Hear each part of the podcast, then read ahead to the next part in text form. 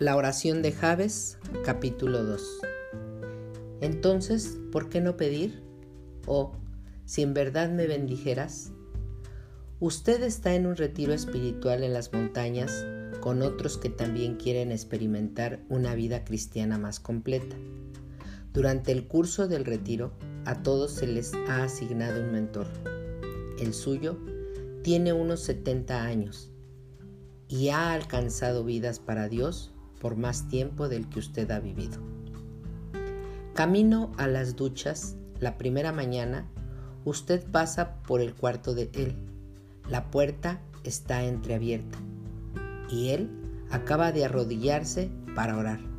Usted no puede resistir y se pregunta, ¿cómo exactamente comienza sus oraciones un gigante de la fe? Hace una pausa y se acerca más. ¿Orará por avivamiento? ¿Orará por los que tienen hambre alrededor del mundo? ¿Orará por usted? Pero lo primero que oye es, oh Señor, te ruego con todas mis fuerzas en esta mañana, por favor, bendíceme. Sorprendido ante esa oración tan egoísta e interesada, atraviesa el vestíbulo para ir a las duchas. Pero a medida que gradúa la temperatura del agua, un pensamiento lo golpea. Es tan obvio que no puedo creer que no se me hubiera ocurrido antes. Los grandes hombres de fe piensan de modo diferente del resto de nosotros. Una vez que está vestido y se dirige al comedor para tomar el desayuno, usted ya está convencido la razón por la que hombres y mujeres grandes de la fe se destacan entre los demás es que piensan y oran de manera distinta a la que a la de quienes les rodean. ¿Será posible que Dios quiera que usted sea egoísta en sus oraciones? ¿Pedir más y más de su Señor? He conocido a muchos cristianos fervorosos que toman como señal de inmadurez acariciar tales pensamientos. Suponen que serían muy descorteses y codiciosos si le pidiesen a Dios demasiadas bendiciones. Es probable que usted también piense de la misma manera. Si es así, quiero mostrarle que una oración así no es un acto tan egocéntrico como parece, sino una acción sumamente espiritual y con toda exactitud la clase de petición que nuestro Padre anhela oír.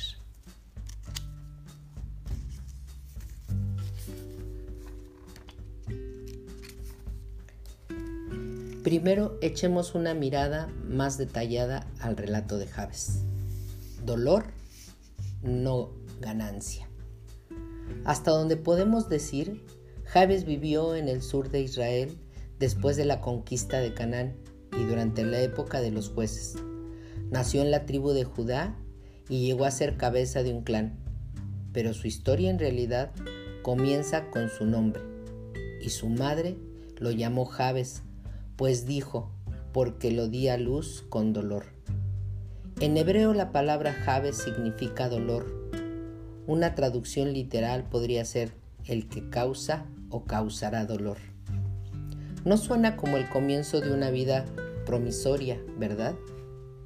Todos los bebés llegan al mundo con cierta cantidad de dolor, pero algo en el nacimiento de Javes fue más allá de lo usual, tanto que su madre decidió recordarlo con el nombre de su hijo.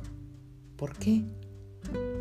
El embarazo o el parto puede haber sido traumático, o puede ser que el dolor de la madre fuese emocional Quizá el padre del niño la abandonó durante el embarazo o tal vez murió.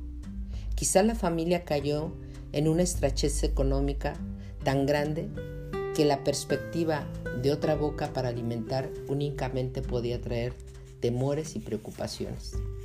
Solo Dios sabe con certeza qué provocó el dolor de esta madre angustiada.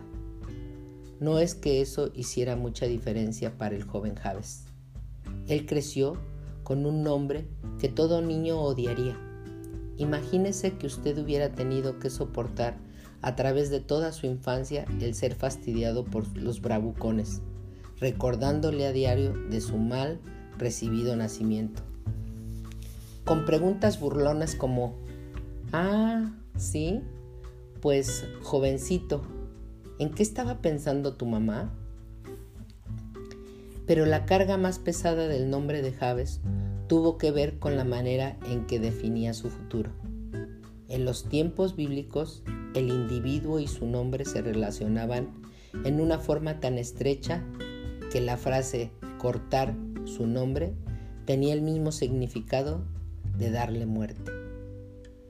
Con frecuencia, el nombre se consideraba como un deseo o hasta una palabra profética con respecto al futuro del niño. Por ejemplo, Jacob puede significar el que agarra o arrebata, lo cual constituye una excelente mini biografía de este astuto patriarca. Noemí y su esposo llamaron a sus hijos Malón y Kelión, nombres que se pueden traducir como enfermo y languidez, respectivamente. Y así les aconteció Ambos murieron cuando eran adultos jóvenes. Salomón significa paz o pacífico y efectivamente fue el primer rey de Israel que gobernó sin recurrir a la guerra. Un nombre que significa dolor no le auguraba buen futuro a Jabes. A pesar de tales perspectivas, Jabes halló un camino de salida. Al crecer, oía del Dios de Israel que libró a sus antepasados de la esclavitud, que les dio victorias sobrenaturales contra los enemigos poderosos y que los estableció en una tierra de plenitud total. En consecuencia, para el tiempo en que llegó a ser adulto, Javes creía y esperaba fervorosamente en ese Dios de comienzos nuevos y de milagros. Entonces, ¿por qué no pedir uno? Y precisamente eso hizo pues pronunció la mayor e inverosímil de las peticiones posibles de imaginar. Oh, si me bendijeras en verdad, cuánto amó la vehemencia de la sensibilidad de su ruego. En hebreo añadir en verdad a esta oración es como si se agregaran cinco signos de admiración o como escribir la petición en mayúsculas y subrayarlas. Me imagino a Javes ante una puerta maciza, enorme, en un muro tan alto como el firmamento, bajo el peso abrumador de su pasado y la monotonía de su presente. Solo ve delante de sí la imposibilidad, un futuro taciturno y sin esperanza. Sin embargo, levanta las manos al cielo y clama, Padre, oh Padre, por favor bendíceme y lo que realmente quiero decir es que me bendigas, pero en abundancia. Con la última palabra comienza la transformación. Oye un golpe tremendo, luego algo como un gemido, después un rechinar a medida que la formidable puerta oscila para apartarse de él en un arco muy amplio y allí, extendiéndose hasta el horizonte, hay campos de bendición y Javes avanza un paso a una vida completamente nueva. Bendición no es lo que nos desean cuando estornudamos. Antes de que podamos pedir con toda confianza las bendiciones de Dios, necesitamos entender con toda claridad lo que la palabra significa. Oímos pronunciar los términos bendecir o bendición desde todos los púlpitos. Pedimos a Dios que bendiga a los misioneros, a los chicos y el alimento que vamos a consumir. Y hasta la abuela dice, Dios te bendiga o bendiciones cuando nos oye estornudar. No es de extrañar que el significado de bendición se haya diluido hasta tanto hasta llegar a ser tan vago como tenga un buen día. Así, pues, no es raro que muchos cristianos no estén tan desesperados como Javes para recibirla. Bendecir en el sentido bíblico quiere decir pedir o impartir un favor sobrenatural, Cuando suplicamos la bendición de Dios, no solicitamos más de lo que nos es posible conseguir. Clamamos por la ilimitada y maravillosa bondad que el único Dios tiene, el poder de conocer o darnos. A esta clase de riqueza se refiere el escritor bíblico cuando dice, la bendición del Señor es nuestra mayor riqueza, todo nuestro afán nada le añade. Proverbios 22:10. Es indispensable notar un aspecto radical en cuanto a la bendición que pide Javes. Él dejó por completo que Dios decidiera cuál sería esa bendición y cuándo, cómo y dónde la iba a recibir. Esta clase de confianza decisiva e incondicional en las buenas intenciones de Dios hacia nosotros nada tiene en común con el Evangelio popular según el cual se le debe pedir a Dios un automóvil de lujo, ingresos de seis cifras o algún otro signo físico materialista que indique que hayamos una forma efectiva de concentrarnos con Él. En vez de eso, la bendición de Javes se enfoca como un rayo láser en nuestro deseo respecto a nosotros mismos de nada más o nada menos, sino la exclusivamente en lo que Dios desea para nosotros. Cuando buscamos la bendición de Dios como un valor concluyente en la vida, nos internamos por completo en el río de, de su voluntad, su poder y sus propósitos para nosotros. Todas nuestras necesidades vienen a ser secundarias ante lo que realmente queremos, que no es otra cosa que llegar a sumergirnos de modo total y absoluto en lo que Dios trata de hacer con nosotros, por medio de nosotros y alrededor de nosotros para su gloria. Permítame contarle un efecto garantizado de la búsqueda sincera de sus bendiciones. Su vida se destacará por los milagros. ¿Cómo lo sé? Porque Él lo promete y porque he visto que ha sucedido en mi propia existencia. El poder de Dios para cumplir grandes cosas de pronto. No hay obstáculo alguno en usted. Por ello, usted se ve en la dirección de Él. Ora exactamente por lo que Dios desea y de repente las fuerzas de los cielos comienzan libremente a cumplir la voluntad perfecta de Dios por medio de usted y usted será el primero en notarlo. Pero hay un atractivo. El señor Pérez va al cielo.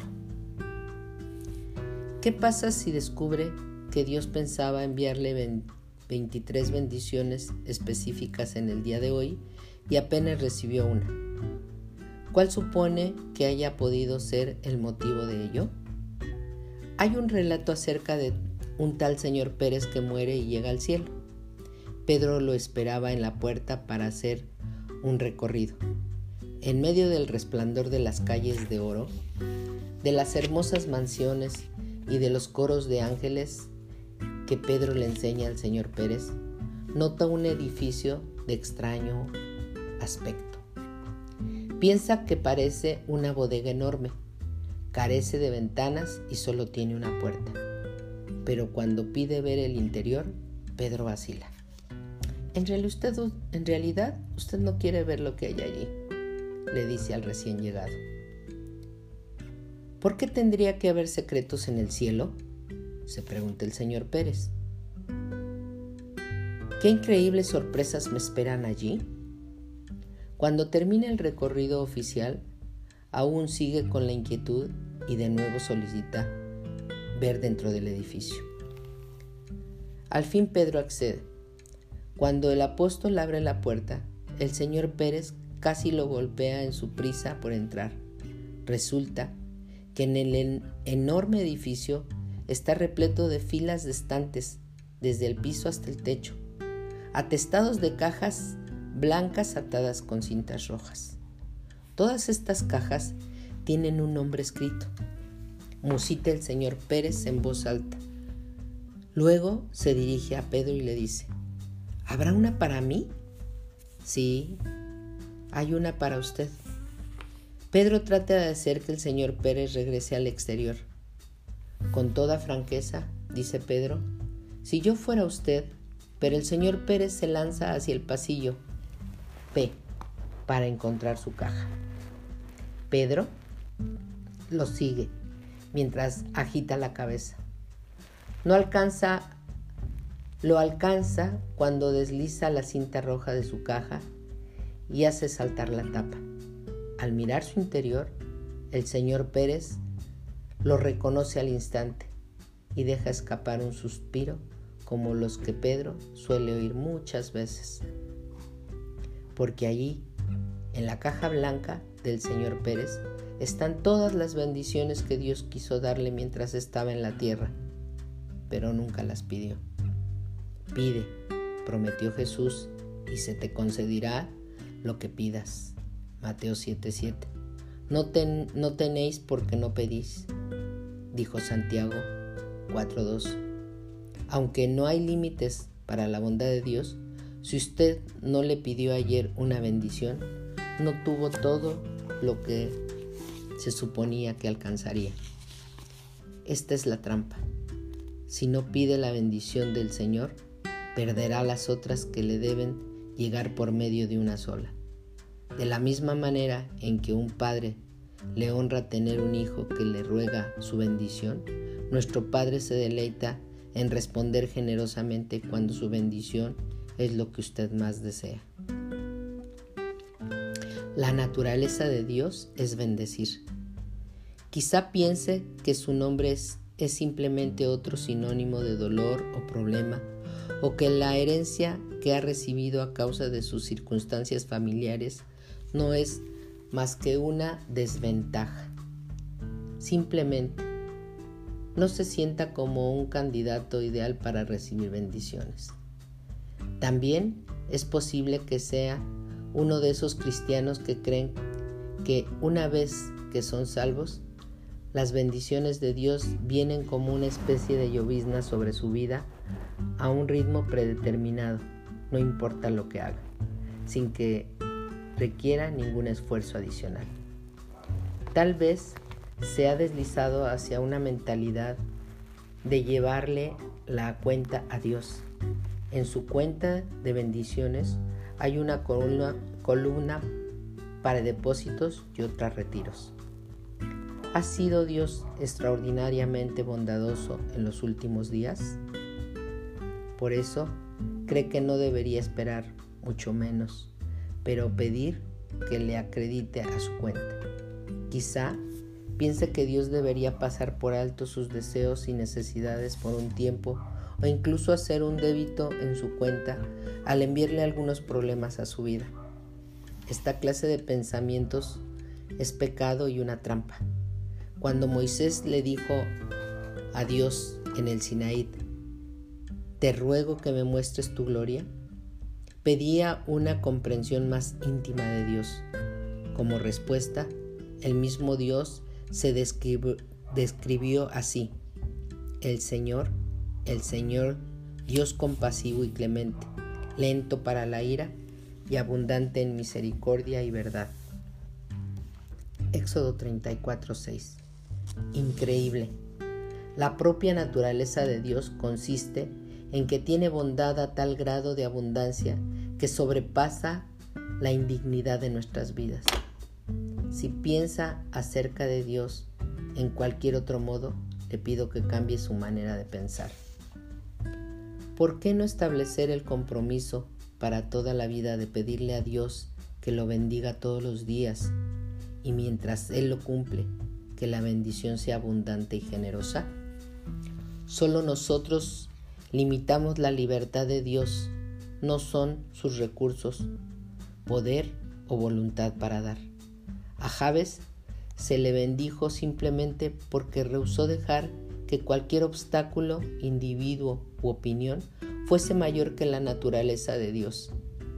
Esta, precisamente, es bendecir. La bondad de Dios para registrar la historia de Javes en la Biblia es un testimonio que demuestra que no cuenta quiénes seamos o lo que nuestros padres hayan decidido por nosotros, ni el futuro al que estemos destinados. Solo cuenta conocer lo que queremos ser y pedirlo. Como una simple y sencilla oración de fe, es posible modificar el futuro. Usted puede cambiar lo que sucede en un minuto a partir de ahora mismo.